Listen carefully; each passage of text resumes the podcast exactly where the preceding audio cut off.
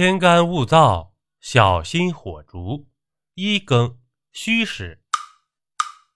今天咱们讲一个阴兵的故事。咱们书接上集，不料却见到了遇险的刘老头，于是便发生了刚才那一幕。这毛求道看着在互相厮杀的阴兵们，陷入了沉思。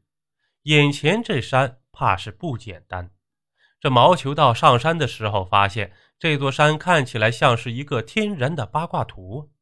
山周围有八处领地，正好对应乾坤震巽坎离艮兑这八卦呀。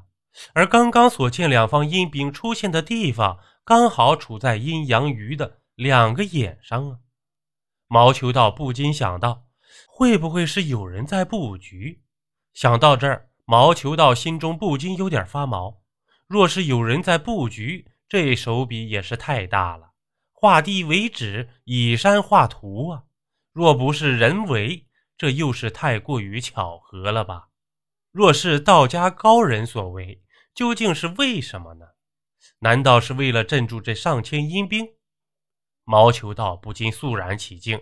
若真如自己所想，这高人恐怕是手段通天呢。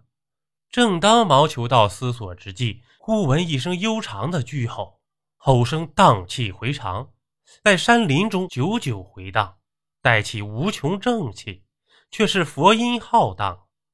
正在厮杀着的阴兵闻声而止，戾气尽散，立马静听，似乎沉浸于这浩荡佛音之中。少顷，狮吼之声散尽，毛求道发现声音的源头，一个长着奇怪眼睛的和尚立于巨石之上，眼睛极为深邃，身泛祥和白光，宛如佛陀在世。久闻佛法神奇，今日一见，果然不负盛名。毛求道不禁心生敬佩。随着佛音消散，阴兵们将矛头指向了这个不速之客。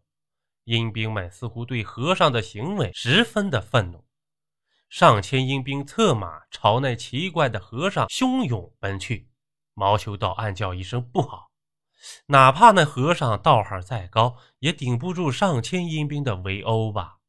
想到这儿，毛求道顾不上那么多了。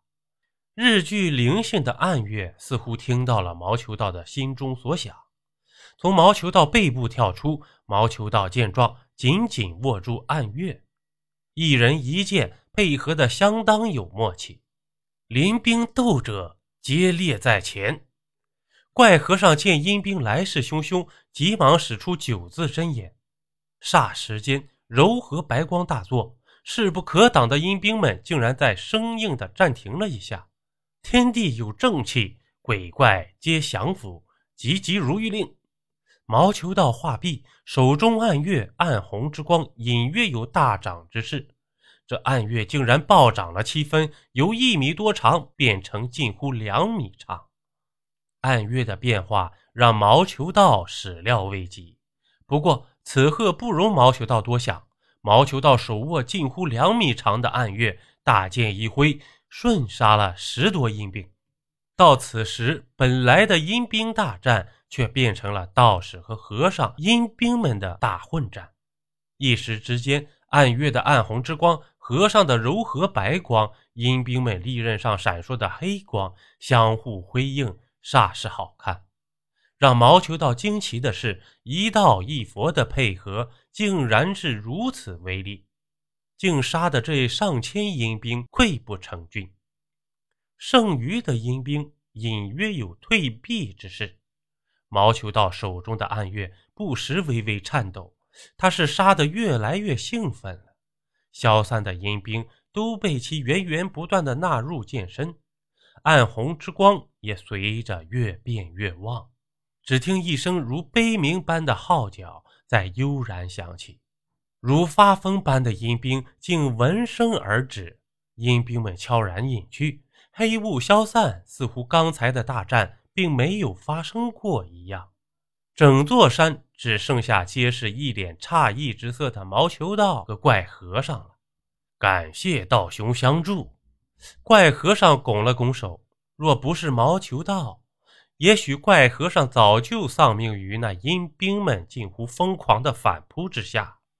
大师客气了，毛求道说道：“大师有事可以明说。”这毛求道发现眼前这怪和尚的神情有点怪异，似乎欲言又止。那贫僧就直说了。怪和尚道：“若是贫僧没看走眼的话，道兄用的是以血养剑的邪术。以血养剑的邪术。”这毛球道心头一震，他记得当初那鬼修也是这样说的，只可惜自己未来得及问清楚，那鬼修就命丧暗月剑下了。大师可否说的详细一点呢？毛球道追问道：“对。”以血养剑的邪术，怪和尚奇怪地看了毛球道一眼。道兄虽然一身正气，但这剑却是浑身的邪气。想必这剑中封有一人的魂魄。平日里道兄也是用自身精血喂养他吧？听完怪和尚的一番话，毛求道终于清楚为何他会神情怪异了。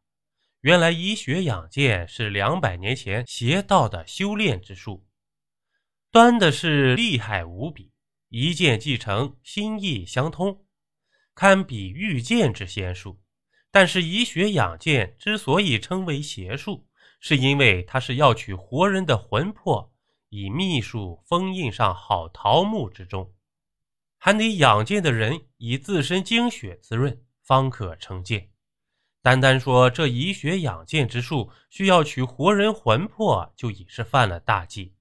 若是把活人的魂魄封印起来，使其不得超生，更是歹毒至极。早在两百年前，以血剑的邪道们就被正道人士赶尽杀绝，而以血养剑的秘术也故此失传。只是暗月似乎与这邪术不尽相同，当初出于无奈。毛求道将如月的鬼婴封印于剑中，暗月可以说是如月之子。毛求道如实相告，一道一佛皆是唏嘘不已。怪和尚走后，毛求道抚摸着手中的暗月，感受着暗月剑身轻微的颤抖，说道：“暗月，你的出现究竟是福还是祸呀？”投月票新活动。亲爱的粉丝们，喜马拉雅又出新活动，耽误您各位一两分钟。在主播专辑页面右上角有投月票字样，还麻烦您各位帮主播点点月票，感谢您的喜爱和支持。流量是主播录音制作的动力，主播是否能跻身前一百名，全拜托各位了。